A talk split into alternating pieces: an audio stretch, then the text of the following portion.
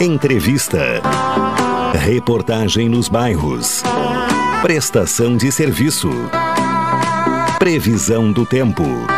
Informações do trânsito. Notícias de Pelotas e da região. Programa Cotidiano.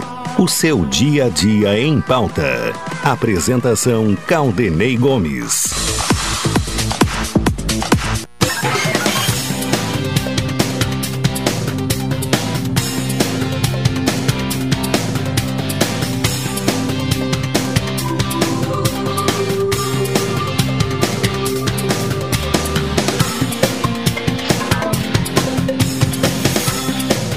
Boa tarde, ouvintes. Está no ar o cotidiano. Programa desta sexta-feira, 29 de abril de 2022. Tempo bom, céu claro, temperatura baixa, né?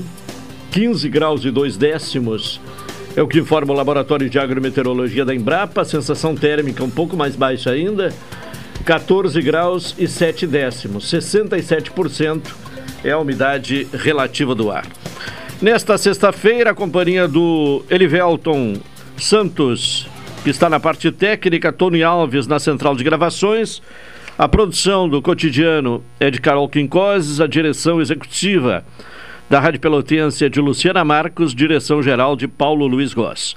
Lembrando que o ouvinte pode sugerir pautas, participar dos temas abordados aqui no programa, né?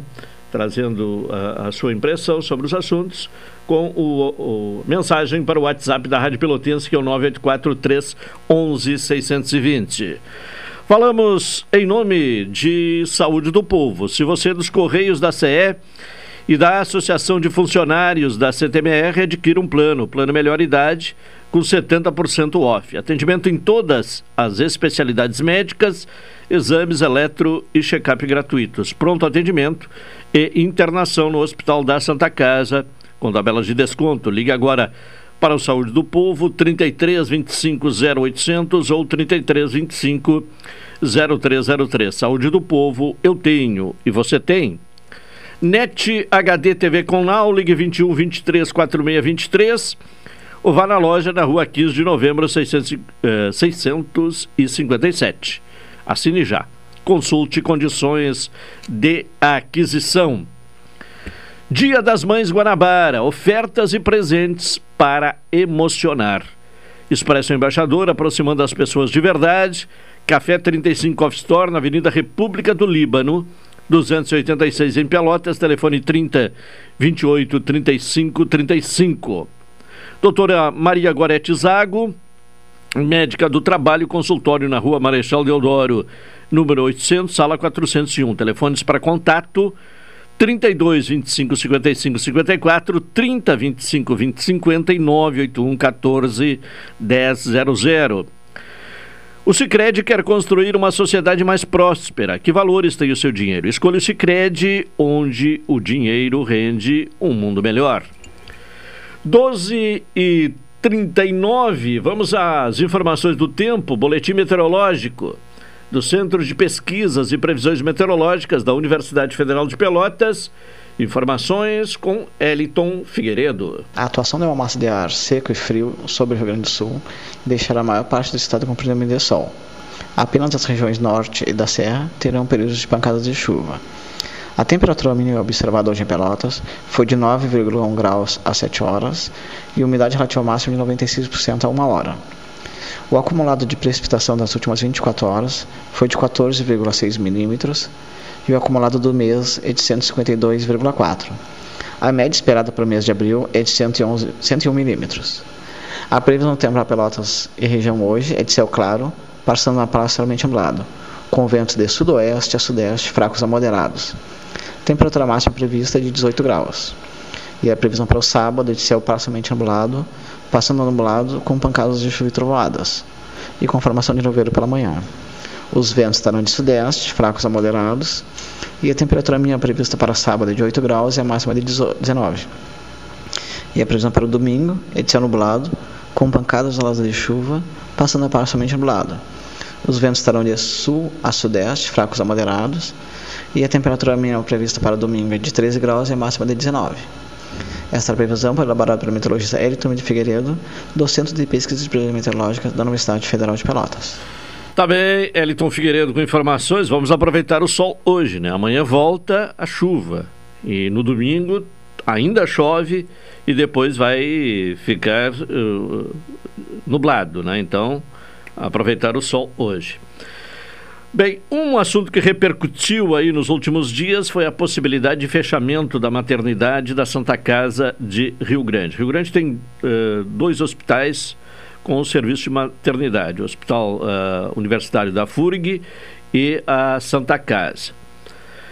Na medida em que uh, houvesse, né, e se ocorrer né, o fechamento da maternidade da Santa Casa, haverá uma sobrecarga uh, na maternidade do Hospital da FURG, talvez sem a condição de atender a demanda, e aí pacientes terão que ser removidos para outras cidades da região, principalmente Pelotas. Uh, então foi um assunto que uh, repercutiu, embora hoje, a, a de acordo com informação do Diário Popular, a Secretaria Estadual da Saúde anunciou uma repa, repat, repactuação, né? Uh, que deverá conter a, a, urgência, repassando 50% dos partos feitos na Santa Casa para outros municípios da região. De qualquer forma, haverá a necessidade de pacientes serem deslocados uh, para outros uh, municípios da região, né? Para falar sobre este assunto, vamos a um contato né, com o deputado uh, Tiago Duarte, que é obstetra, conhece bem esta questão, né, por, uma, uh, por força da sua atividade profissional como médico obstetra, e que vem acompanhando de perto e, e que já vem propondo algumas alternativas para tratar desta questão, de buscar a solução para esta questão da maternidade da Santa Casa de eh, Rio Grande. Eh, qual a sua opinião sobre este problema da maternidade da Santa Casa de Rio Grande, eh, deputado Tiago Duarte? Boa tarde. Olá, boa tarde a Rio Grande, a toda a região. Realmente é um absurdo. É, é uma grande preocupação, uma vez que é, vai desarticular é, todo o atendimento obstétrico da região. A região que já tem dificuldades, a Zona Sul que já tem dificuldade no atendimento obstétrico, que já carece de leitos mais adequados para o atendimento da população, essa ação de fechamento da maternidade da Santa Casa de Rio Grande vai levar inevitavelmente à desassistência. E a gente não pode tolerar esse tipo de coisa. Eu acho que a população eh, precisa participar desse processo de discussão, a população precisa ser ouvida, os técnicos do hospital universitário que estão dizendo também que essa ação vai levar à desassistência precisam ser ouvidos, porque senão nós vamos ter um grande problema. A assistência obstétrica na Zona Sul, em especial em Rio Grande, já tem problema. Já tem problema. E em função da dificuldade que a Santa Casa tem tido de fechar as escalas. O fechamento da maternidade vai levar a um aumento muito maior dessas dificuldades. Deputado, uma das alegações da direção da Santa Casa é que o número reduzido de partos mensalmente é pequeno. Uh, além da, da questão uh, econômica. Uh, o senhor, como obstetra, que dados possui a, respeito deste atendimento feito na Santa Casa de Rio Grande, até para contrapor esta posição da direção da Santa Casa? Olha, o número é pequeno porque muitas vezes a Santa Casa não tem tido gestão para compor o plantão completamente. Né? O plantão 24 horas por dia com um obstetra e com pediatra. Por isso tem sido pequeno. E mesmo assim, mesmo sendo pequeno, o hospital universitário já tem sido sobrecarregado com tudo isso.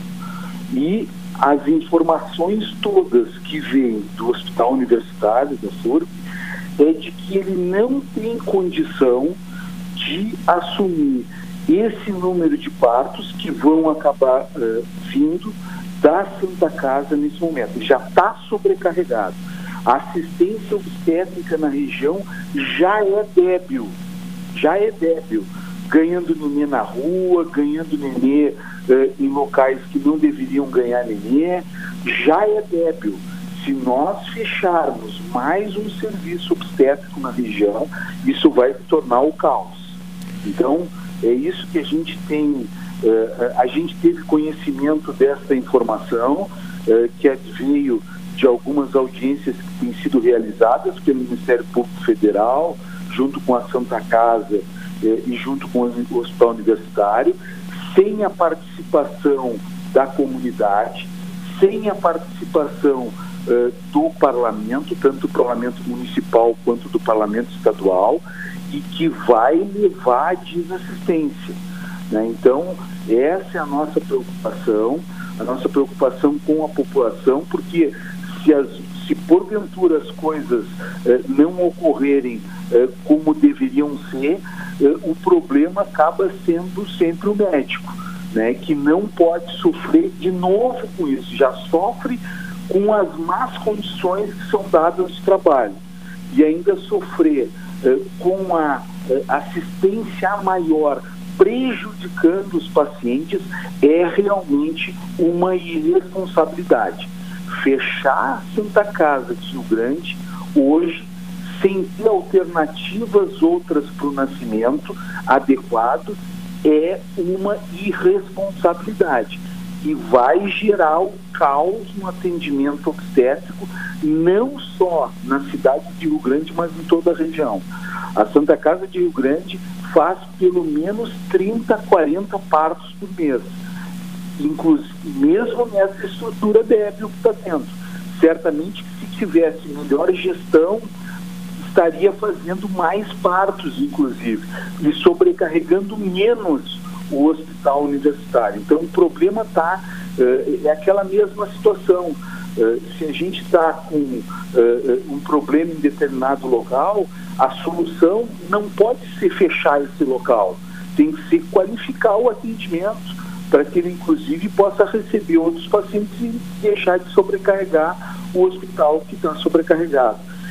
As informações que a Santa Casa traz não batem eh, com aquilo que é colocado, inclusive, pelo Hospital Universitário de Rio Grande. Né? Então, eh, realmente nos preocupa muito e nos, nos traz muita estranheza quando estas reuniões que visam o fechamento são realizadas a portas fechadas, sem a participação da população, sem a participação do parlamento, sem a participação daquelas pessoas que, em última análise, eh, vão ser prejudicadas com esse fechamento. Bom, como deputado e tendo um mandato voltado para as questões da saúde, o que, é que o senhor pretende fazer nesta questão? Olha, eu já, a partir das informações que vieram de Rio Grande, eh, eu já protocolei ontem um pedido de audiência pública a ser realizada em Rio Grande. A ser realizada em Rio Grande. Ela será votado pedido na quarta-feira e nós queremos aí até a outra semana já poder estar combinando, talvez até com a própria Câmara de Vereadores, para realizar essa audiência pública na cidade de Rio Grande. Como uh, a temática ela é estadual também, uh, mas é óbvio que precisa da participação do Parlamento Municipal, mas quem toma a ação, uh, quem toma a dianteira nesse processo de fechamento, de readequação, é a Santa Casa e a Secretaria Estadual de Saúde, nós solicitamos essa audiência pública a partir da Assembleia. E vamos estar cobrando muito fortemente isso. Eh, sem alternativas, eh, eh, levando a sobrecarga ainda maior do, do hospital universitário, não há como fechar a Santa Casa, a maternidade da Santa Casa de Rio Grande. Não há como fazer isso se estas pessoas, esses gestores fizerem isso, vão estar colocando em risco a saúde da população, a saúde das gestantes, não só de Rio Grande, mas de toda a região que acaba vindo a Rio Grande para ter o seu atendimento obstétrico. Doutor uh, Tiago Duarte, deputado estadual, muito obrigado pela sua participação e uma boa tarde. Boa tarde, muito obrigado e peço a atenção da população e o engajamento nessa causa. A Santa Casa, a maternidade da Santa Casa de Rio Grande não pode fechar. Bem, vamos continuar acompanhando eh, este assunto aí nos próximos dias para saber como será a solução definitiva para este problema na Santa Casa uh, de uh, Rio Grande, no que se refere ao serviço de maternidade, né, o setor de maternidade. Bom, outra audiência pública que está sendo anunciada, uh, e esta por uma iniciativa do deputado Zé Nunes, do PT, é para debater a redução do padrão dos serviços de energia elétrica prestados pela Equatorial.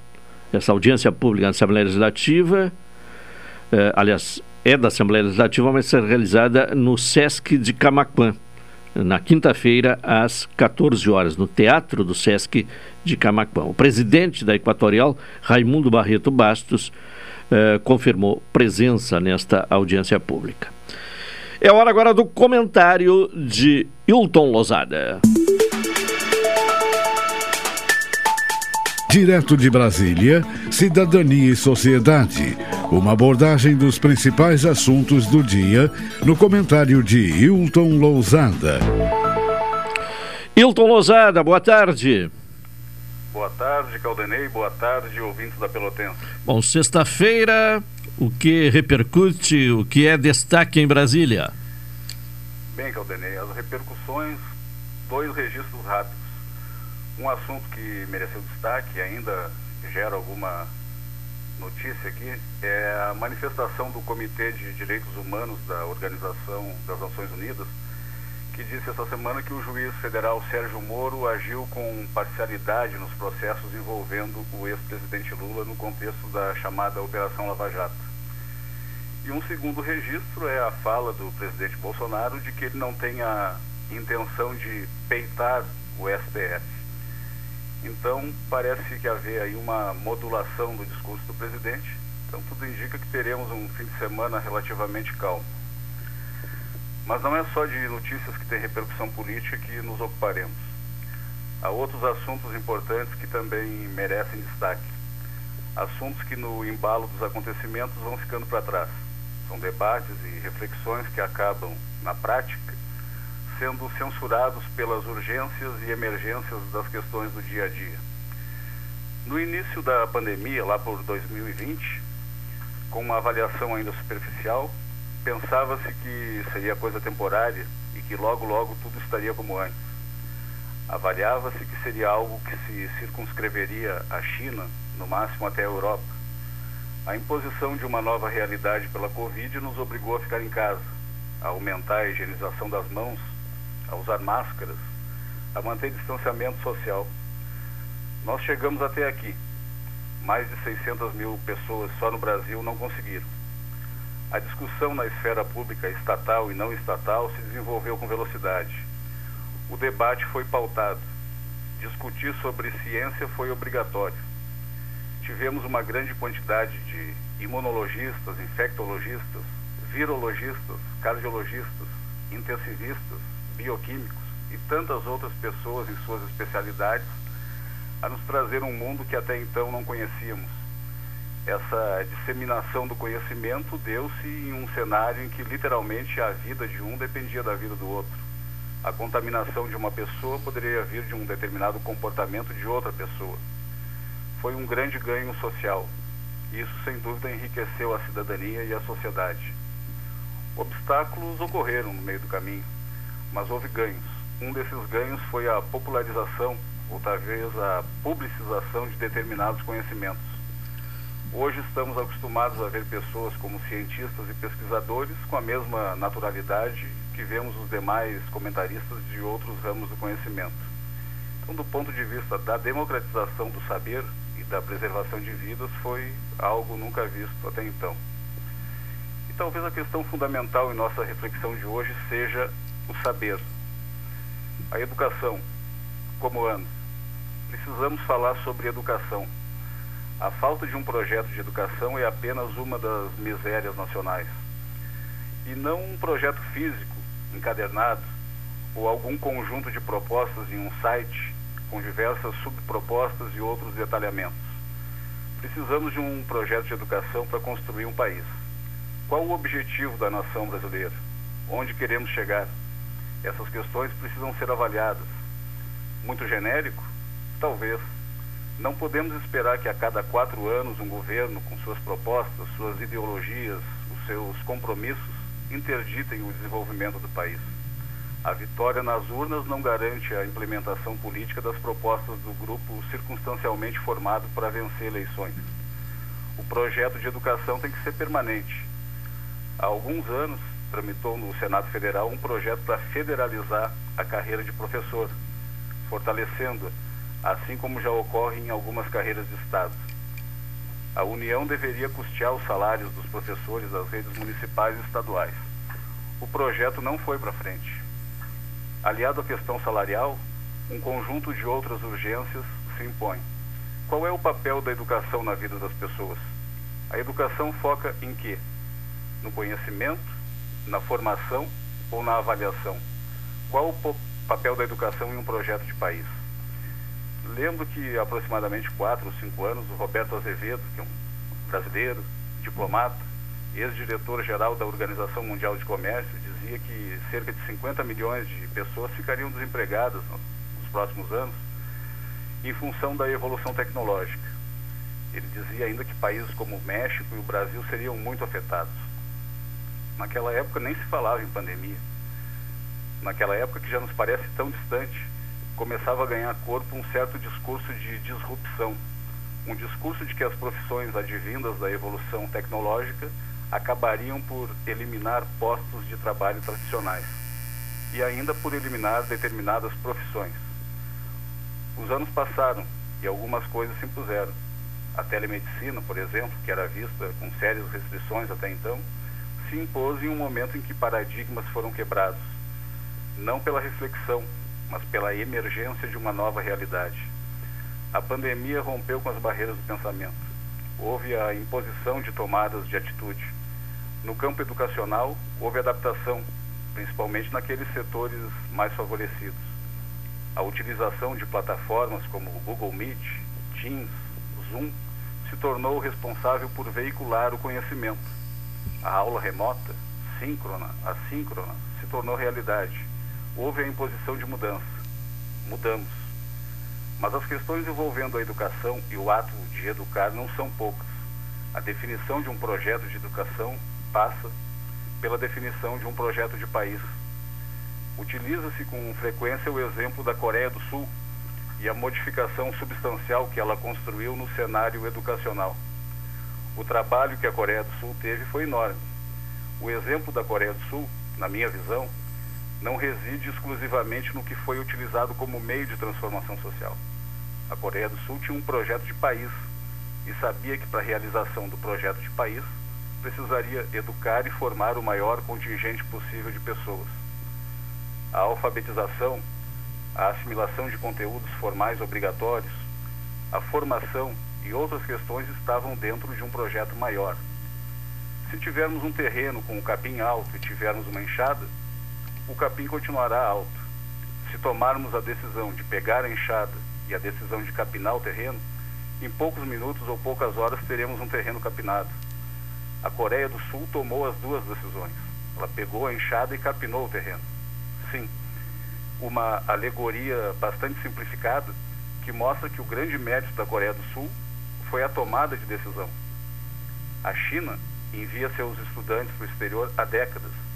A evolução industrial chinesa, em proporções chinesas, só ocorre porque a mão de obra é preparada. Há muito tempo a China deixou de ser uma exportadora de guarda-chuvas e produtos eletrônicos de baixa qualidade. A França debate hoje a piora do desempenho das alunas e dos alunos em matemática, no PISA, exame internacional feito a cada três anos em diversos países. O resultado do PISA 2022 deverá ser apresentado em dezembro. Aqui no Brasil, ainda estamos a discutir as simpatias e antipatias por Paulo Freire, Piaget, Darcy Ribeiro, Antônio Nóvoa e tantos outros. A educação, as professoras e os professores precisam ter o seu lugar de fala respeitado. Ficamos por aqui hoje, Caldenei. Tá bem. É, Hilton Lozada, bom final de semana e até segunda. Bom final de semana. Boa tarde a todos os ouvintes. Valeu, muito obrigado, Hilton Lozada, com seu comentário Cidadania e Sociedade aqui no uh, Cotidiano. Uma hora, um minuto, intervalo, vamos a ele, na sequência retornaremos.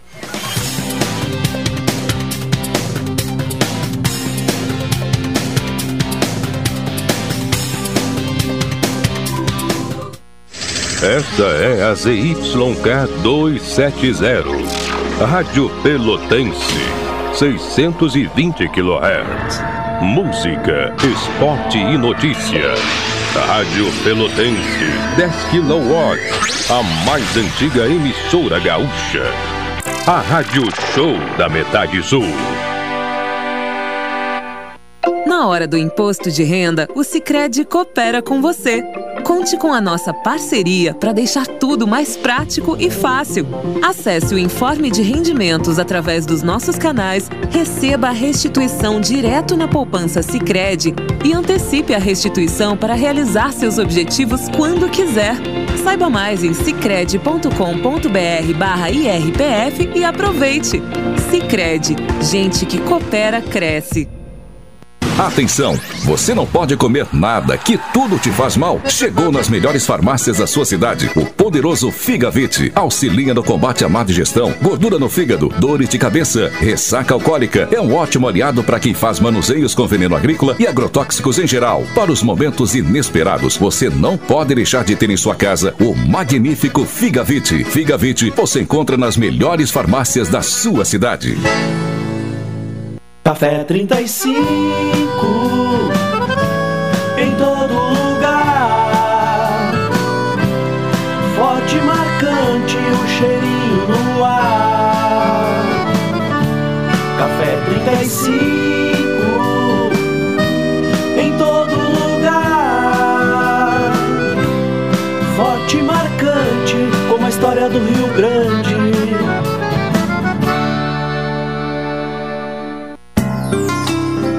Doutora Maria Goretti, médica do trabalho, realiza exames de admissão, demissão, mudança de função, retorno ao trabalho e laudo PCMSO, Programa de Controle Médico de Saúde Ocupacional.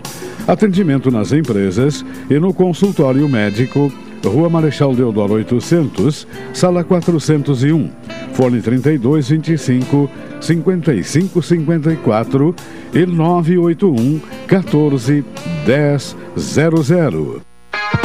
Seu happy hour agora tem lugar certo. Boteco da Colina. Ambiente familiar e aconchegante com espaço kids e estrutura coberta. Além de um delicioso churrasquinho, petiscos e bebida gelada, o Boteco da Colina tem sempre uma boa música ao vivo. Boteco da Colina, de quinta a sábado das 19 horas à meia-noite. Marcílio Dias 3131, anexo ao Pier 128. Esperamos por você com todos os protocolos de saúde. Expresso Embaixador. Novos horários de ônibus para Pelotas, Rio Grande, Porto Alegre e Piratini. Informações no Instagram, arroba Expresso Embaixador ou no site www.expressoembaixador.com.br. Durante a pandemia, o serviço de bordo cortesia está suspenso para a segurança dos passageiros. O transporte de pessoas com necessidades especiais com passe livre valerá na modalidade direto. Os horários estão sujeitos a alterações e o tempo de duração de viagem está sujeito às condições da estrada. Expresso Embaixador. O futuro é hoje. Oi, sou o Adalim estou aproveitando o que a vida tem de melhor, pois adquiri o Plano Saúde do Povo Aposentado. Sabe por quê? São mais de 10 anos de mercado, selo de qualidade ISO 9001, mais de 10 mil profissionais no Rio Grande do Sul, consultas e exames totalmente gratuitos, centros clínicos, pronto atendimentos, laboratórios e hospitais, internação em apartamento privativo no Hospital da Santa Casa de Pelotas com tabelas de descontos. Vários tipos de planos a partir de R$ 129,90, sem carência, limite de idade ou exclusões. Preço super reduzido para clientes UFEPEL, IFSUL, Correio, CE. Associação da CTMR, sindicatos, associações e empresas em geral. Ligue já 33 25 0800 ou 33 25 0303. Saúde do povo, sempre inovando para que você se sinta único em nossos planos. Santa Tecla 777, antigo super da Lunatel. Saúde do povo, eu tenho e você tem. Acesse agora www.sdpworld.com.br. Programa Cotidiano. O seu dia a dia em pauta. Apresentação Caldenei Gomes.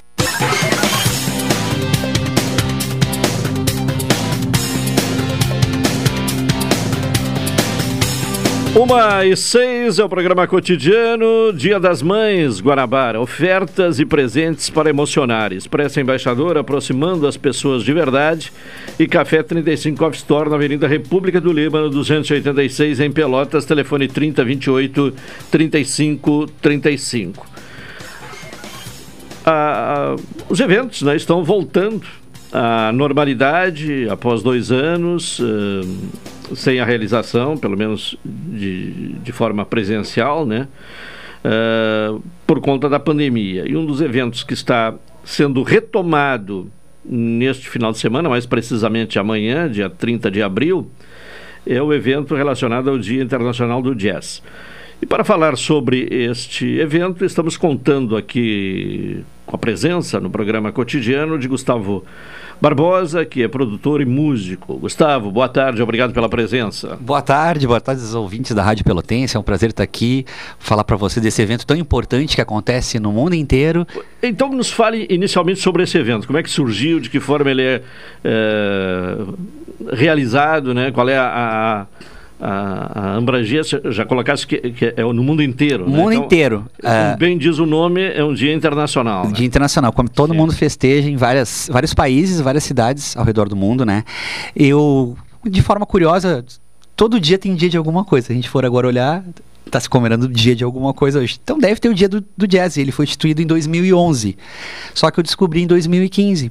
Então, eu escrevi, é, a Unesco instituiu, junto com a Mirena Bukova, que é a presidente do, da parte cultural, e o Herbie Hancock, que é um pianista muito famoso de jazz, que ele é o curador, o embaixador do jazz. Então, eu enviei como é que eu, eu idealizei um evento pensando que a comunidade tivesse acesso à música de jazz e que fosse ao ar livre. E o primeiro ano a gente fez no mercado público. Então eu escrevi o evento, em 48 horas depois eu recebo uma carta da Unesco junto com o Herbie Hancock. Isso 2015. 2015. Sim. Aí recebi, olha, o senhor está autorizado a fazer o evento, né? Então dali em diante... Uh, vários apoiadores, vários parceiros. A gente conseguiu realizar durante cinco anos, né? Vamos para o sétimo ano e os dois anos de pandemia, a gente só uh, fez algum, fez um evento online falando de outras edições. Mas agora a gente retoma, né? É uma retomada da, dos eventos na cidade de Pelotas. E o que, é que representa, é, qual a importância desta retomada uh, deste evento do jazz? Eu vejo a retomada do jazz e da cultura pelotense, né? Da, da música, do, a gente estava comentando aqui nos bastidores, uh, os eventos, as formaturas, tu, tudo isso que movimenta a economia, né? Não é só os músicos, é o Uber que leva, é a decoração. É, porque fica aquela imagem quem está perdendo é, o, é o, o, o, promotor ou é o artista, mas não é só, né? Não Tem é só, é o som, é, é. é, a alimentação, o transporte, então envolve. Sim. E fora que, como a nossa cidade também, aqui na volta de Pelotas, nós temos mais de 13 cidades, nós temos 1 milhão e 200 mil habitantes na volta de Pelotas. Então, esse é um dado importante. Que acaba vindo a Pelotas para ver cultura. Não que não tenha nas outras cidades, mas como é um centro, absorve muito mais, né? E o jazz, ele a gente sempre buscou fazer de forma gratuita, né? Como é esse ano também no bairro Quartierna, amanhã no caso no sábado, né? A partir das 14 horas, então tem evento gastronômico, tem a mostra de artistas locais né? E três bandas de jazz que vão tocar lá. Nos fale um pouco dessa programação. O que, que uh, as pessoas que forem ao evento amanhã vão ver?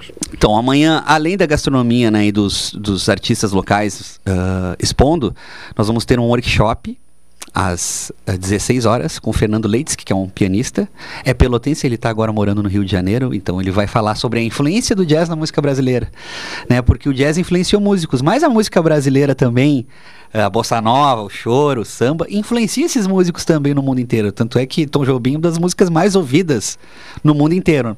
Então vai ter workshop e uh, o DJ Lúcio às 17 horas para fazer um aquecimento das bandas de jazz. Às 18 horas em ponto, a gente vai começar em ponto mesmo. Não, a gente gosta muito da pontualidade, as pessoas se programam para sair, para ir com a família, né? Um evento familiar. Às 18 horas toca a banda Autocine, que vai ser a estreia do, do clipe novo da banda, e músicas autorais de jazz. Eu, a gente chama de uma mini big band, porque são quatro sopros. O Gil Soares, Vinícius, o Sandro Mota e o João Ávila no sopro, na bateria o Franco Xavier, na, nos teclados o Leonardo Cabeça, foi o guitarrista da Procura do Vulgo, e eu toco com a banda Autocine no contrabaixo. Sim. Fizemos a abertura do evento. Logo após é o Zaza Soares, um músico de Rio Grande, que toca também um álbum autoral de jazz.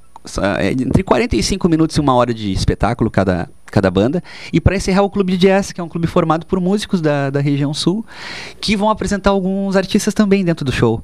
Tem a Marília Piovesan, que é a cantora, nós temos o Regino Matimbe, que é um moçambicano que está há um ano em Pelotas e gravou um álbum aqui em Pelotas com a influência de música africana. Nós temos o acordeonista, o Giovanni Marques, e o Fernando Leite, que, que, faz o workshop, ele também é um convidado do Clube do Jazz. Começa que horas mesmo? O, o Quartier, a partir das 14 horas. Às 14 horas. E vai e, até? E vai até as 22 horas, 22 e 30 a gente... É uma programação e, uh, extensa. É né? pro dia inteiro. É pro dia Chimarrão, é, é. levar vai estar tá frio também, então acho que é bom também estar tá bem agasalhado. Uh, eu queria também agradecer. Tem um né? local aberto? É, o, o bairro Quartier é na rua Boulevard. Então nessa Sim. rua, o palco vai ser na rua, eles vão fechar a rua, do, do, uma das ruas do Quartier, e tem um centro gastronômico que vai apoiar o, o evento. Então ali vai ter jantar, vai ter, enfim, várias, várias comidas, várias hambúrgueres. Uh, tem um jantar também do Neptune que está apoiando o evento.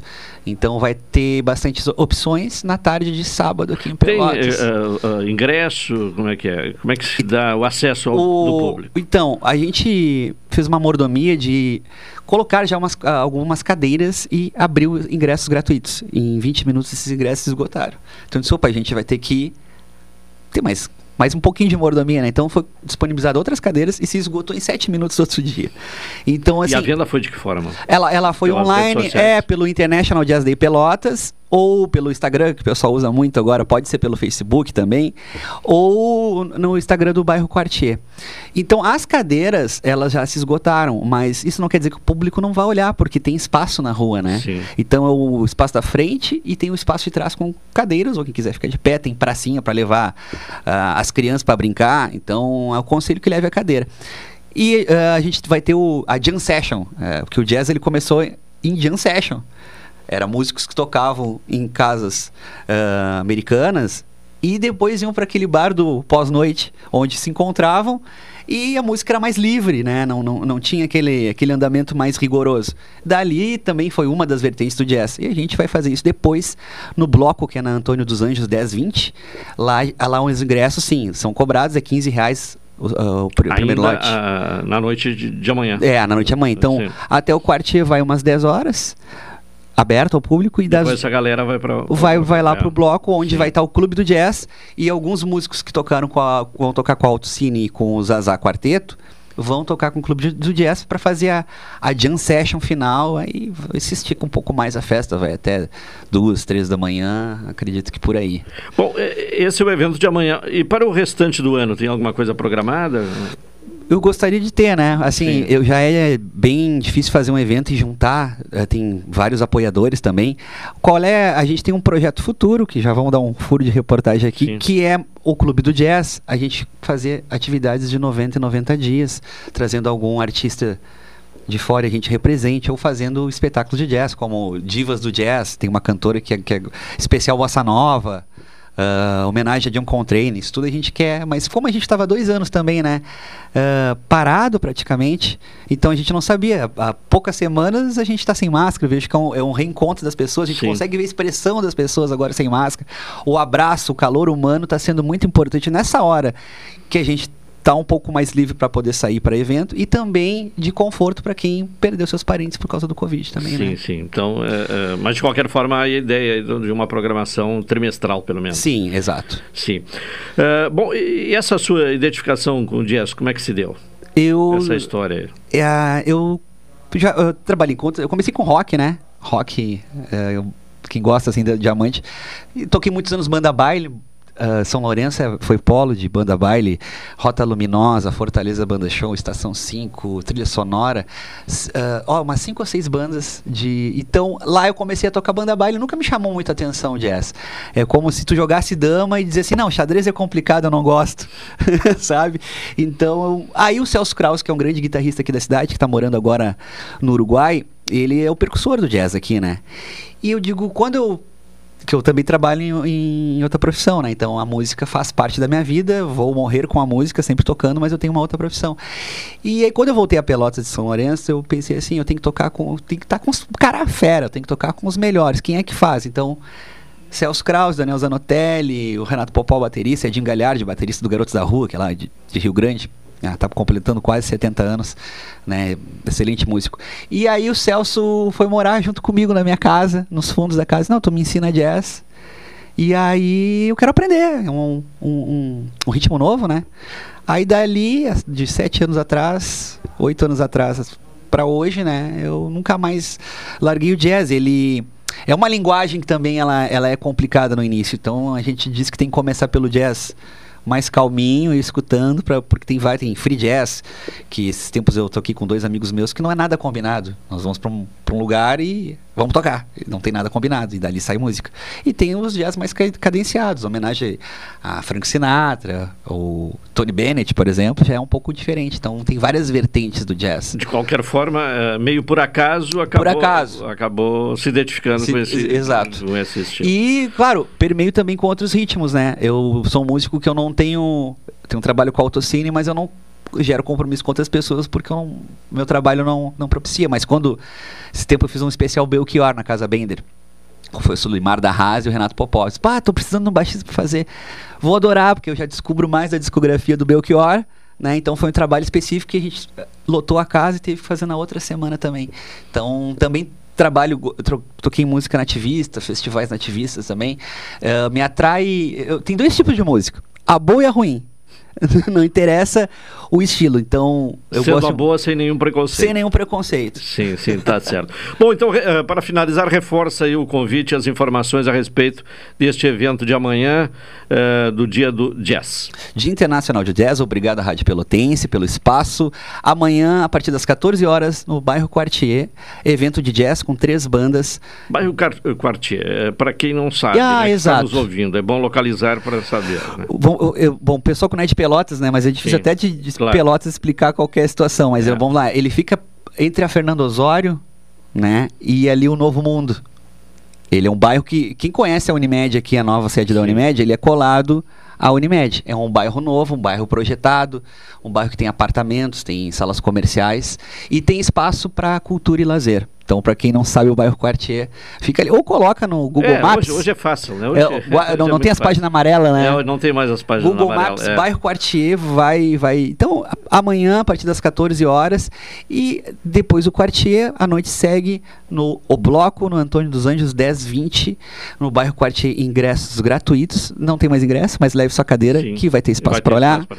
E no bloco, o primeiro lote a 15 reais. Tá bem. Valeu. Agradeço, Gustavo Barbosa, pela presença. Muito obrigado. obrigado. Boa tá, tarde, ouvintes. Um, um, abraço. Bom, 1 e 19 temos um intervalo, vamos a ele. Na sequência, retornaremos com o cotidiano desta sexta-feira.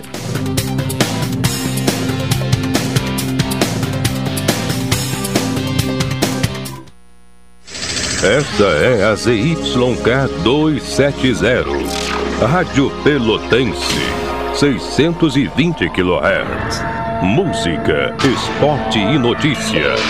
Rádio Pelotense, 10 kW, a mais antiga emissora gaúcha. A Rádio Show da Metade Sul. Dicas para combater o Aedes aegypti. Vasos de plantas acumulam água e são ótimos locais para o mosquito se desenvolver. Assim, deve-se colocar terra nos pratos que ficam embaixo dos vasos, pois ela manterá a umidade para a planta e evitará a reprodução do mosquito. Rádio Pelotense 620 AM. Todo mundo ouve no combate o Aedes aegypti. O que você faz em quatro minutos? O que você faz em quatro meses? Até 4 de maio você confirma a presença nas eleições 2022. É fácil, de graça e sem sair de casa. Acesse o Título Net. Aqui você emite o seu título de eleitor, paga aquela multa, altera seu local de votação, inclui seu nome social e mais. A Justiça Eleitoral garante seu voto. Justiça Eleitoral. Há 90 anos pela democracia. Oi, sou o Adalim e estou aproveitando o que a vida tem de melhor, pois adquiri o Plano Saúde do Povo Aposentado. Sabe por quê? São mais de 10 anos de mercado, selo de qualidade ISO 9001, mais de 10 mil profissionais no Rio Grande do Sul, consultas e exames totalmente gratuitos, centros clínicos, pronto atendimentos, laboratórios e hospitais, internação em apartamento privativo no Hospital da Santa Casa de Pelotas com tabelas de descontos. Vários tipos de planos a partir de R$ 129,90, sem carência, limite de idade ou exclusões. Preço super reduzido para clientes UFEPEL, IFSUL, Correio, CE. Associação da CTMR, sindicatos, associações e empresas em geral. Ligue já 33 25 0800 ou 33 25 0303. Saúde do povo, sempre inovando para que você se sinta único em nossos planos. Santa Tecla 777. Antigo Super da Lunatel. Saúde do povo, eu tenho e você tem. Acesse agora www.sdpworld.com.br. Programa Cotidiano. O seu dia a dia em pauta. Apresentação Caldenei Gomes. Uma e 22 é o programa cotidiano. Se você é dos Correios da CE e da Associação de Funcionários da CTMR, adquira um plano, plano melhor idade com 70% off. Atendimento em todas as especialidades médicas, exames eletro e check-up gratuitos, pronto atendimento e internação no Hospital da Santa Casa com tabela de desconto. Ligue agora para o Saúde do Povo, 33 25 0800 ou 33 25 0303. Saúde do Povo, eu tenho e você tem. Doutora Maria Gorete Zago, médica do trabalho, consultório na rua Marechal Deodoro, número 800, sala 401. Telefones para contato 32 25 55 54, 30 25 20 50 e 981 14 100. O Sicredi quer construir uma sociedade mais próspera. Que valores tem o seu dinheiro? Escolha o Sicredi, onde o dinheiro rende um mundo melhor. Começa segunda-feira a programação do Maio Amarelo, que é um momento, né, de discussão e conscientização sobre eh, questões relacionadas ao trânsito, com o objetivo, naturalmente, de diminuir o número de acidentes. Contato com o secretário municipal de Transporte e Trânsito, Flávio Alalan. Secretário, boa tarde. Pô, caiu a ligação, vamos refazer o contato aí com o secretário Flávio Alalan para falar sobre então a, a programação do Maio Amarelo, que começa na próxima segunda-feira. Uma hora 24 minutos, 15 graus e 2 décimos é a temperatura, sensação térmica em 14 graus e 7 décimos. Refeito o contato, secretário Flávio Alalan, boa tarde. Boa tarde, Caldenir, boa tarde aos ouvintes da Pelotense. A partir da, da semana que vem né, começa o nosso Maio Amarelo, que é um mês que a gente simboliza para nós uma atenção pela vida no trânsito. Né? Todo o mundo hoje é, utiliza né, o mês amarelo como sendo um momento em que a sociedade, junto com o poder público e, a, né, as, e as, instituições todas, é, um, vários eventos para que se tenha uma redução maior nos acidentes de trânsito e todo, a participação de todos os atores, né? Pedestres, ciclistas, cada um tem a sua participação no trânsito de alguma forma durante o, o seu dia a dia. Sim, bom, o, o lema esse ano é Juntos uh, Salvamos Vidas, né? Juntos Salvamos Vidas. É, exatamente. Nesse... Na realidade, é, é, é a, a, necessidade, né, Caldanei, que todos, de alguma forma, mais impactados ou menos impactados, façam a sua parte nesse, né, nessa dizer, vivência que nós temos dentro do trânsito. Né? Se cada um fizer essa parte e cumprir as suas regras, a chance de nós termos menos vítimas de acidentes de trânsito é bem maior. Né? Então, essa é a, é a tentativa de, de, de, a gente conscientizar cada um. Uh, são várias atividades que se faz em, em, em escolas, em empresas. Né? Na, na, na, atividade jornalística de vocês, né, nas rádios, né, e, e é, se apresentando né, essa ideia que do que nesse mês específico, mas que isso é, transporte para todo ano de uma convivência mais segura no, no trânsito das cidades. Sim. Bom, alguma preocupação em especial, algum enfoque especial na programação deste ano? Não, todas, todas são importantes, mas a, a gente procura focar no, no, no diríamos nas, na, na, nas, nas coisas que mais impactam hoje que a gente sabe pelas estatísticas que mais impactam nos acidentes, né? É o uso do celular, é a, é a, é a bebida, é, né? a bebida não combina com direção, então o alcoolismo, né? a velocidade, são basicamente os três maiores problemas, vamos dizer assim, que se detecta que, que ocorrem acidentes. Mas, é, de forma geral, é, não é só no veículo que está hoje a nossa ação, né? O PDS tem que fazer a sua parte direitinha, né? Ele, ele, ele tem que usar a, a, a, o, que o, o que a sinalização dá a ele, né? bem usada ao ciclista, ao motociclista. É muito comum a gente ouvir dizer, ah, a faixa estava ali e o cara atravessou a fora da faixa, a pista de ciclista estava ali e o ciclista estava fora. Então vale para todos, né? no transporte coletivo, ou seja, em todas as atividades, caminhão, ônibus, carros, motos, né? Moto é hoje um dos maiores índices de acidentes estão nas motos. Por quê? Porque é, às vezes correm demais, é, são imprudentes e eles mesmos se colocam, vamos dizer assim, em, em, dificuldade, porque um acidente com moto normalmente é, atinge diretamente ao motociclista. Sim. Como chegar naqueles que são uh, potencialmente uh, mais uh, propícios a causarem acidentes? Por exemplo, quem bebe e dirige. Como chegar nas pessoas? Porque não é uma questão de desinformação, né? É, essas pessoas. É, uma pelo... interessante. É, porque na maioria tem essa informação de que não pode, porque é uma questão claro. óbvia, né? Bebeu não dirige, mas é, continua bebendo e dirigindo. É, eu diria que toda pessoa que que tem uma CNH, né, que fez um curso para tirar uma CNH, ela, teoricamente, ela está propícia e ela sabe todos os caminhos. Mas não é, porque é a prática dos dias, né? É, eu, eu, sempre digo que às vezes um, um, um, pedestre ele nunca teve a oportunidade de aprender né, numa, numa sala de aula uh, as questões do trânsito como quem tira uma CNH tem, mas ele de qualquer forma uh, precisa da informação.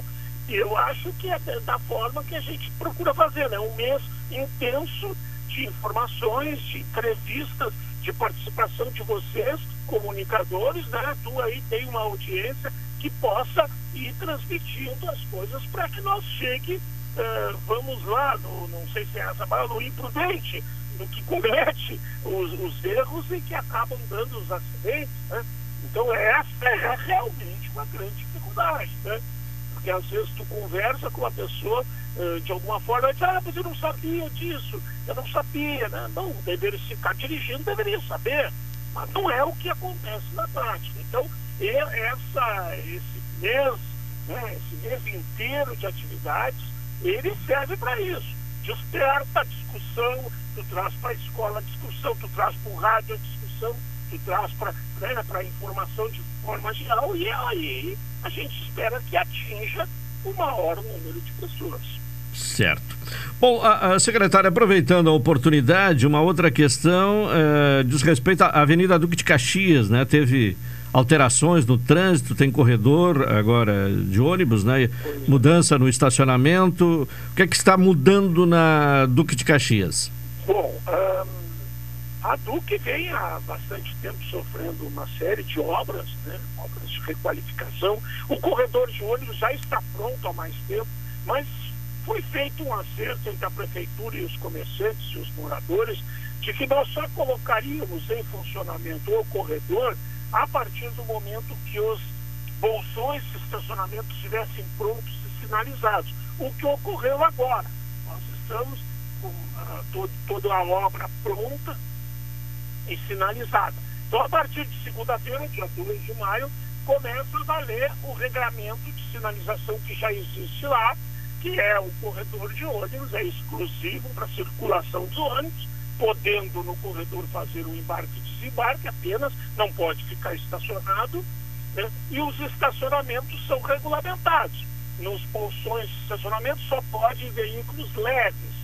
Caminhões existem cargas e descargas eh, junto ao, ao meio-fio de toda a extensão né, dos canteiros, né, colocando no paralelo e fazendo a sua operação de carga e descarga. Né? Então, todo esse. Nós não queremos mais nenhum veículo estacionado embaixo de árvore, né, na grama, nos espaços que são urbanizados hoje, com brinquedos, com, com grama, com, com jardins, né? E que tem lá até lugares que ainda não tem grama, mas nós esperamos que a, a não colocação de carros nós recupere essa grama e esses jardins que ali estão, e tem bastante lugar para estacionar, né? Nós fizemos mais de 1.200 estacionamentos hoje nos bolsões e eles são muito mais do que tinha no meio-fio. Então, tem espaço, tem, nós vamos procurar organizar. Nessas primeiras duas semanas, os agentes trânsito estarão eh, conversando com cada cidadão que estiver mal estacionado, indicando a ele aonde é o local, dizendo o porquê que não pode mais estacionar ali, é, orientando pelo corredor, e depois sim, de duas semanas, então aí quem continuar ainda uh, insistindo em colocar os seus veículos embaixo de água, em cima de canteiro, e então ele será penalizado com auto de infração relativo ao estacionamento indevido. Acaba então, aquele problema antigo que tinha na Duque de Caxias de, de, de um estacionamento desregrado no, no canteiro central. É, ele está todo regrado, está bem sinalizado. A maioria das entradas e saídas são, assim como é o da dentro, são através dos, uh, dos retornos e não mais direto no meio-fio, porque de, vai, isso vai ajudar a uma série de acidentes por redução de velocidade. Então, teve alguns ainda que teve que continuar, mas a maioria, a grande maioria, os acessos e saídas são nos retornos, né, os retornos foram todos refeitos. Então há uma, uma, uma, uma toda, uma, uma toda dizer, requalificação da avenida que está muito bonita e que agora nós, usuários, precisamos fazer a nossa parte. É isso que começa a partir de segunda-feira. E para que não pegue ninguém de surpresa, apesar que isso já, né, o morador, quem está lá, quem passa muito seguido, já vê que aquilo está praticamente pronto há, bastante tempo, agora sim terminou todos os estacionamentos e entra em vigor, então nós vamos fazer um trabalho uh, bem forte de, de educação né, com os agentes, vamos em todas aquelas firmas que vendem automóveis, né, que, que colocam lugares que não devem, eles vão ser, ser, vão ser informados, vão ser conversados para que isso seja todo regrado. Já fizemos isso em várias avenidas e conseguimos. A República do Lima era uma avenida que todo mundo estacionava embaixo das árvores. Nós, com calma, com perseverança, fomos retirando. Hoje não tem mais ninguém. A Dom Joaquim é assim. Né? E vamos avançando em outras avenidas que também precisarão deste tipo de intervenção. Mas agora o foco é a Duque de ponta a ponta. Hoje a Duque está pronta, é uma via bonita, uma via com muito movimento, né? o bairro Facata tem muito movimento e precisa ser o mais regrado possível para que também, né? Também essa própria questão do acidente também diminua bastante. Sim, bom, aquelas empresas de revenda de automóveis poderão usar os bolsões de estacionamento para expor os seus carros? A princípio, o código, o código de trânsito não diz nada contrário a isso. O que, que vai ocorrer? O código de postura do município diz que não se pode comercializar eh, em via pública se não tem autorização. Bom, o que, que vai se fazer com relação a isso? A ideia é que, a princípio, eles podem colocar os seus carros nos bolsões. Se houver uma ocupação maciça e excessiva que prejudique o colega ali do lado que tem um restaurante, que tem um, um comércio e que não a oportunidade, nós teremos então que, que, que avançar para a questão do código de postura. Espera-se que isso não precise acontecer, né? que as pessoas tenham a noção que colocar uh, alguns veículos para vender é uma coisa, e tomar conta do som inteiro de estacionamento é, vai inviabilizar que os outros comerciantes, os outros moradores tenham acesso a essas funções. Então nós vamos aguardar, inicialmente a ideia é que possa fazer, e se não houver essa, essa sensibilidade das, do, do, dos proprietários desses estabelecimentos e que tomem conta e que absorvam todo o estacionamento, nós teremos que então buscar no código de postura a não colocação de revenda de, de veículos em espaços públicos para revenda. Tá certo. Mas eu acredito que não vai precisar nesse primeiro momento, ao menos. Tá bem. Secretário Flávio Alalan, secretário municipal de Transporte e Trânsito. Obrigado e uma boa tarde. Obrigado, Caldenei. Boa tarde a todos. Bom fim de semana. Tá bem, obrigado. Participação do secretário uh, Flávio Alalan, falando sobre o Maio Amarelo, que vem aí com programação ao longo do mês de maio sobre a conscientização uh, a respeito de uh, questões relacionadas ao trânsito, né?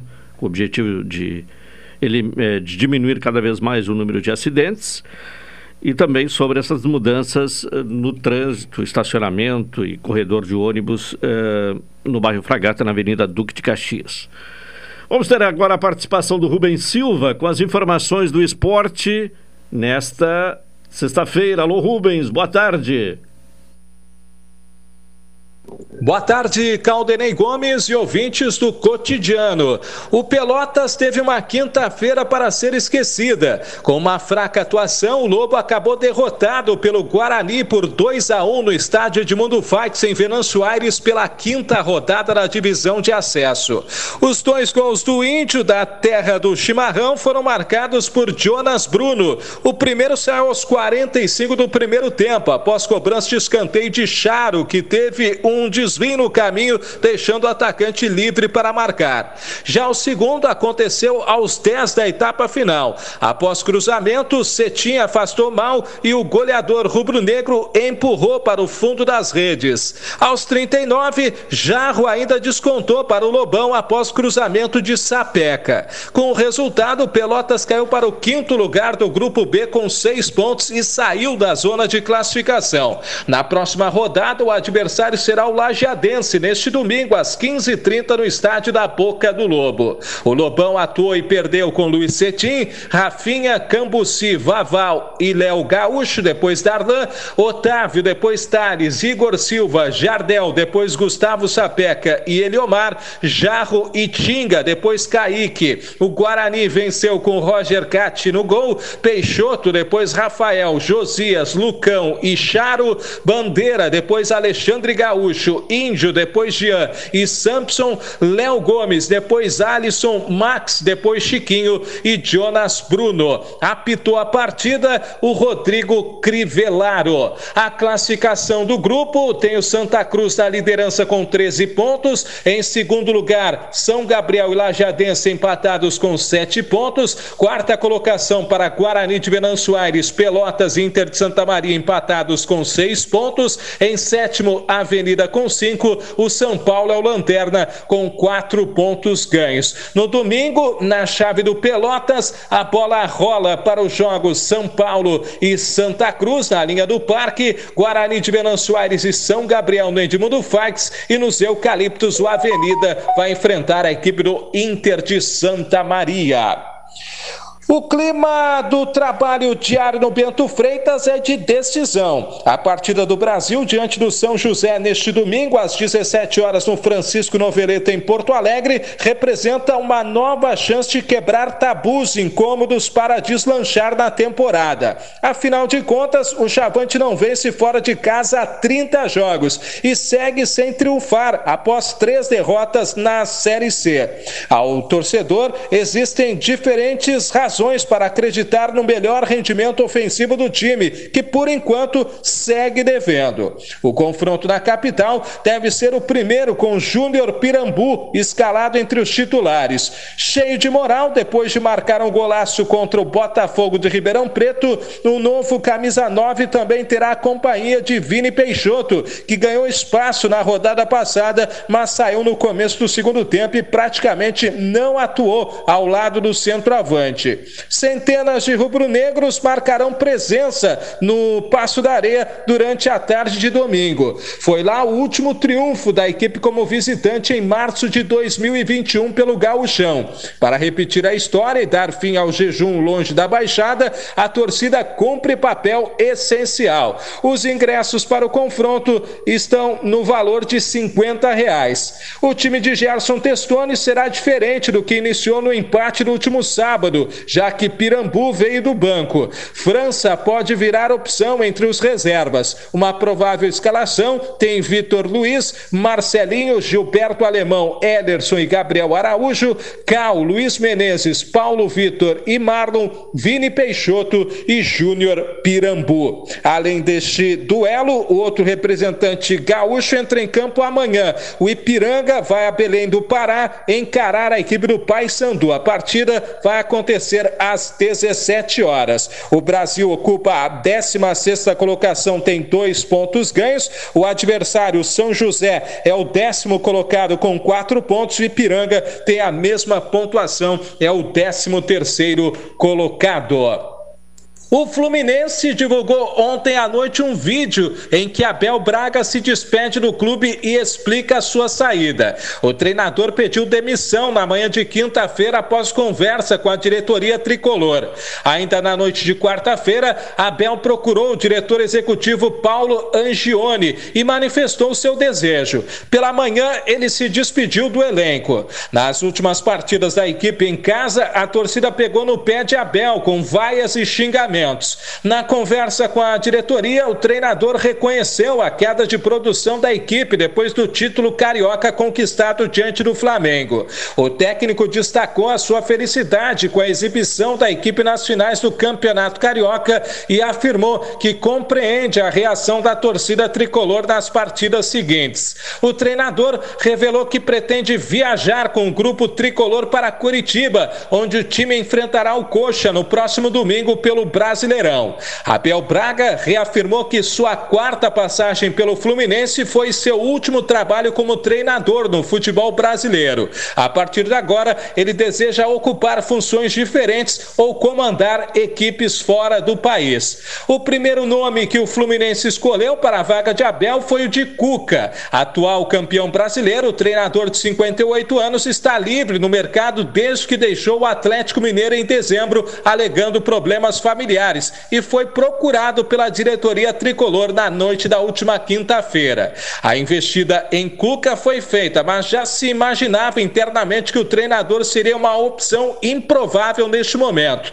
Com isso, a diretoria tricolor volta as atenções para o mercado e vai atrás de outro nome a partir desta sexta-feira. Quem segue como o mais cotado para assumir o time é Fernando Diniz. Ele não foi procurado ainda, mas é o que mais agrada entre os nomes na mesa. Com os destaques dos esportes, falou Rubem Silva. Abraço, Caldenei. Valeu, Rubem Silva. 1h44, intervalo, voltaremos na sequência.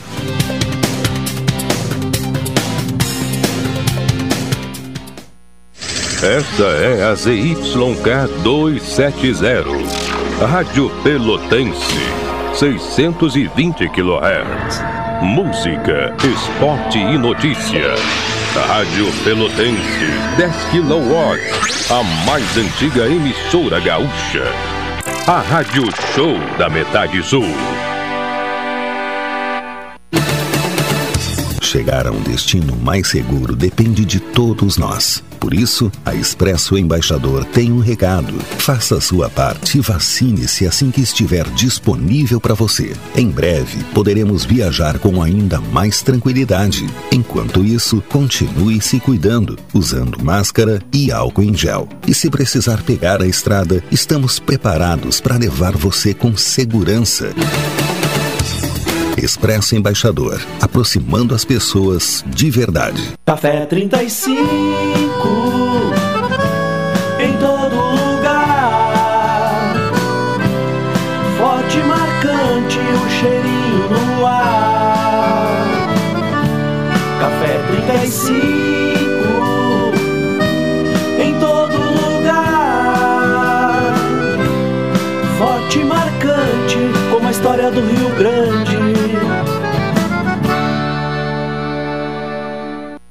O cidadão tem até o dia 4 de maio para regularizar e solicitar a primeira via do título eleitoral ou transferir o endereço para votar nas eleições 2022. Todos os serviços da Justiça Eleitoral podem ser acessados pelo site jedigital.tre-rs.jus.br, sem necessidade de ir ao cartório. Caso não possua acesso à internet, agende o atendimento pelo telefone 148. Apoio Rádio Pelotense 620 AM. Todo mundo ouve. Amor, nossas férias vão ser em Paris ou Roma? Lindona, a gente não tá com essa grana toda, né? Olha a conta de luz como tá cara. Ah, que isso, amor? Com o financiamento de energia solar do Sicredi, a gente vai economizar tanto na conta de luz que vai dar sim.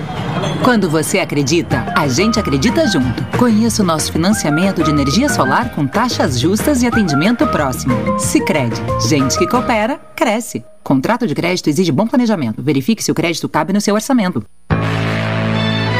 Oi, sou o Adalim. Estou aproveitando o que a vida tem de melhor, pois adquiri o Plano Saúde do Povo Aposentado. Sabe por quê? São mais de 10 anos de mercado, selo de qualidade ISO 9001, mais de 10 mil profissionais no Rio Grande do Sul, consultas e exames totalmente gratuitos, centros clínicos, pronto atendimentos, laboratórios e hospitais, internação em apartamento privativo no Hospital da Santa Casa de Pelotas com tabelas de descontos. Vários tipos de planos a partir de R$ 129,90, sem carência, limite de idade ou exclusões. Preço super reduzido para clientes UFEPEL, IFSUL, Correio, CE.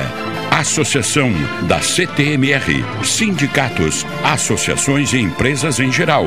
Ligue já 33 25 0800 ou 33 25 0303. Saúde do povo, sempre inovando para que você se sinta único em nossos planos. Santa Tecla 777. Antigo Super da Lunatel. Saúde do povo, eu tenho e você tem. Acesse agora www.sdpworld.com.br. A doação de órgãos salva vidas.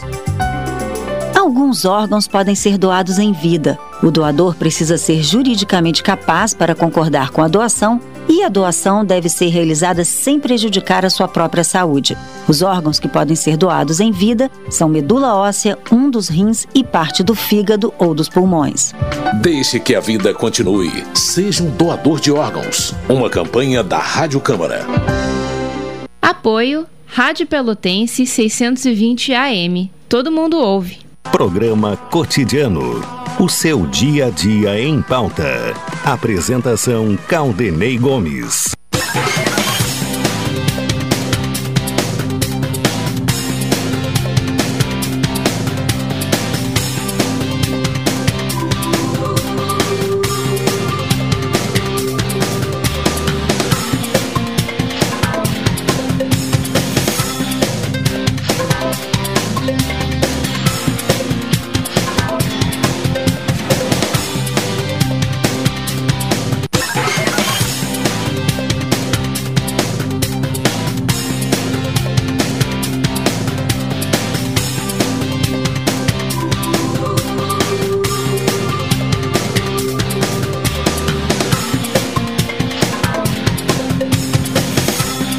Uma hora e 50 minutos, seu programa cotidiano aqui na Pelotense.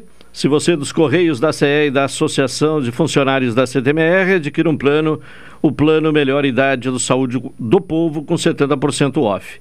Atendimento em todas as especialidades médicas, exames eletro e check-up gratuitos. Pronto atendimento e internação no Hospital da Santa Casa, com tabela de desconto. Ligue agora para o Saúde do Povo, 33 25 0800 ou 33 25 0303. Saúde do Povo, eu tenho e você tem. Dia das Mães Guanabara, ofertas e presentes para emocionar. Expresso Embaixador, aproximando as pessoas de verdade. Neste ano, o primeiro de maio cai eh, no domingo, né? Eh, mas uh, seguramente haverá algum tipo de atividade. É o que vamos saber no contato com Ana Paula Dias da Rosa, que é a coordenadora da CUT Regional. Ana Paula, boa tarde. Boa tarde, boa tarde aos ouvintes da Rádio Pelotense. Bom, o que, é que está sendo programado para domingo, para marcar o dia 1 de maio? Então, do, no dia 1 de maio, agora domingo, a gente entende que é um dia de luta, né? Que é um dia que a gente, nós enquanto trabalhadores, a gente vive aí na luta, mas nós resolvemos fazer um, um primeiro de maio diferente, fazer o carnaval do trabalhador e da trabalhadora. Né? Então, nós, junto com o bloco de integração, nós vamos fazer ali na, no Largo do Mercado uma concentração às 11 horas, que vai ser, e aí uma maneira também da gente devolver esse carnaval para o nosso povo tão sofrido, que gosta tanto de carnaval, nós enquanto trabalhadores, a, a, a, maior festa popular que a gente tem é o carnaval, é onde a gente pode se encontrar. Né? Então a gente está fazendo essa, essa festa que seria um carnaval e comemorando sim o dia 1 de maio, né? um dia que também é um dia de luta, de relembrar das nossas pautas que a gente tem aí, né?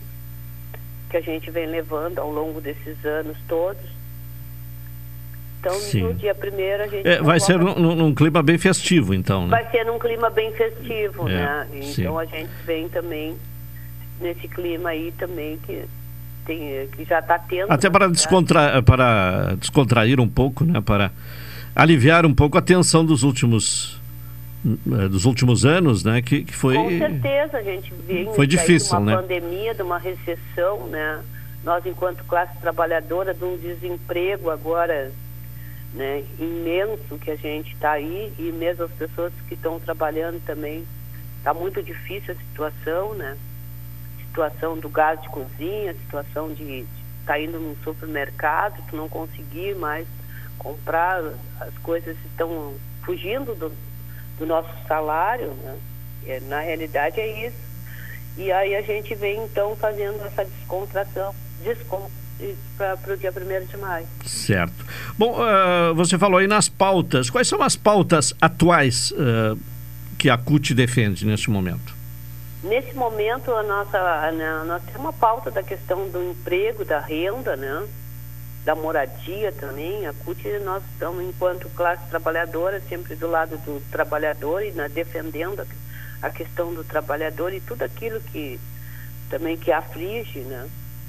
Essa questão do gás de cozinha é uma coisa bem pesada para nós, um botijão de gás a 115, sabendo que a maioria dos trabalhadores agora não estão conseguindo se manter e nem manter a sua, sua família, né? É, tem lugares que até mais, né, do que 115, né? É, é. lugares que mais que 115, é, né? Isso. Então, é, a gente vem nesse... É, o, o, o, o gás de cozinha, ele é emblemático, né? Mas não é só o gás de cozinha que tem subido, né? Tudo sobe, né? Não, tudo sobe. É, é. A gente está aí vivendo um, uma inflação né, que, que, saiu fora do controle para nós enquanto trabalhador, né? É, e quanto isso, a, aumento real nem pensar, né? O máximo que tem é, sido possível avançar é a reposição da, da inflação, né?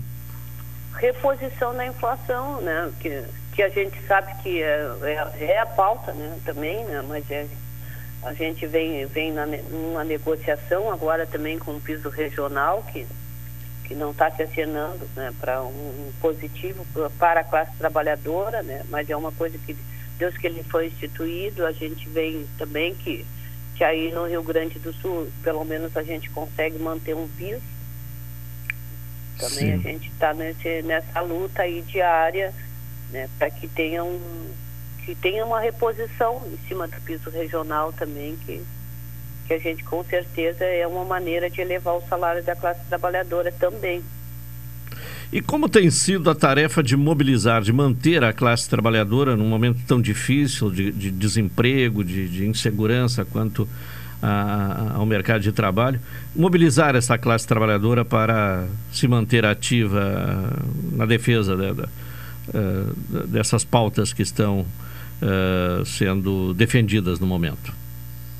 É, a nossa tarefa é na porta da fábrica, através do nosso sindicato filiado à CUT, né? Eu também sou da questão do CPS, a gente trazendo um informativo, está né? sempre dialogando com esses trabalhadores, chamando questão do sindicato, chamando as direções também, né? E para que essas direções também levem para a base, né? E a gente faz uma, uma força-tarefa, então, de estar tá também informando e também está se colocando ao lado, né? Dos nossos colegas, porque são colegas, nós somos todos trabalhadores, nós defendemos a nossa classe trabalhadora. Sim. Bom, então, eh, a partir de que horas vamos ter esta atividade no dia primeiro? Nós vamos ter essa atividade dia primeiro, a partir das 11 horas da manhã no Lago do Mercado. Sim. É um carnaval sem abadá, é um carnaval que todos que, que chegar vão ter que vão pular, vão se divertir com a nossa com a banda Saúde e Educação, a banda Integração, né? Que é uma banda também oriunda dos, dos movimentos sindical, tanto da saúde como da educação, puxada mais pela pela Azuf, PEL e pelo Sindicato da, da Saúde, né? E é uma banda nossa, é uma, então a gente vem nesse, nesse contexto assim, porque a gente vê também que Hoje, agora, aqui em Pelotas, para te pular numa banda, tem que ter um abadá, tem que ter uma pulseirinha. Né? Então, o carnaval do trabalhador é o trabalhador chega e vai se sentir acolhido sem abadá, sem pulseira, ele vai fazer a festa dele, ele vai pular, ele vai se divertir. Uma maneira de extravasar, né? já que nós, o nosso carnaval foi cerceado em Pelotas, já há alguns anos que ele vem sendo podado né, pelos governos Pelotas, então a gente vem fazendo esse contraponto também, trazendo é, essa alegria. Sim, e você falou aí no, no, Sindicato dos Trabalhadores na área de saúde, né? E esses, mais do que nunca, tiveram dias difíceis ao longo da pandemia, né? Dias muito difíceis, né? Inclusive com várias percas de, dos trabalhadores, né? Em função de estarem ali direto, agindo direto na Covid e não poderiam não, não teve trabalho em home office, não, não, não conseguiu sair seu local de trabalho e está ali no enfrentamento no dia a dia. E aí com excesso de trabalho impressionante, né? Excesso de trabalho, sim, foi, foi uma coisa assim que subhumana até, né? As pessoas entrarem para a UTI, colegas trabalhadoras entrarem até de flauta porque não conseguiam ir no banheiro. Sim. Sabe? Além de toda aquela tensão, né? De, de, estar lidando com, com pacientes em estado grave, né? Especialmente uhum. na, nas UTIs, né? Então tá bem, eu quero agradecer a presença de Ana Paula Dias da Rosa, que é coordenadora da CUT Regional. Muito obrigado. Obrigado, eu que agradeço o espaço, então, e mais uma vez deixo o convite para todos se somarem lá no dia 1 às 11 horas no Largo do Mercado para nós fazer o nosso carnaval, do Dia do Trabalhador e da Trabalhadora. Né? Tá certo, muito obrigado. Então, tá o convite a todos, né, que queiram participar de um carnaval é, o Carnaval do Trabalhador, especialmente quem é da classe trabalhadora, no domingo no Largo do Mercado Central, a partir das 11 horas, nesta promoção dos movimentos sindicais aí, é, da CUT regional, principalmente, é, para marcar o primeiro de maio. Estamos chegando ao final de mais uma edição do programa cotidiano. Retornaremos na segunda-feira, às 12 horas e 30 minutos. Vem aí na sequência o. Uh, o o, Cláudio Silva, né, com a, a Super Tarde. Um bom final de semana a todos, uma boa tarde e até segunda.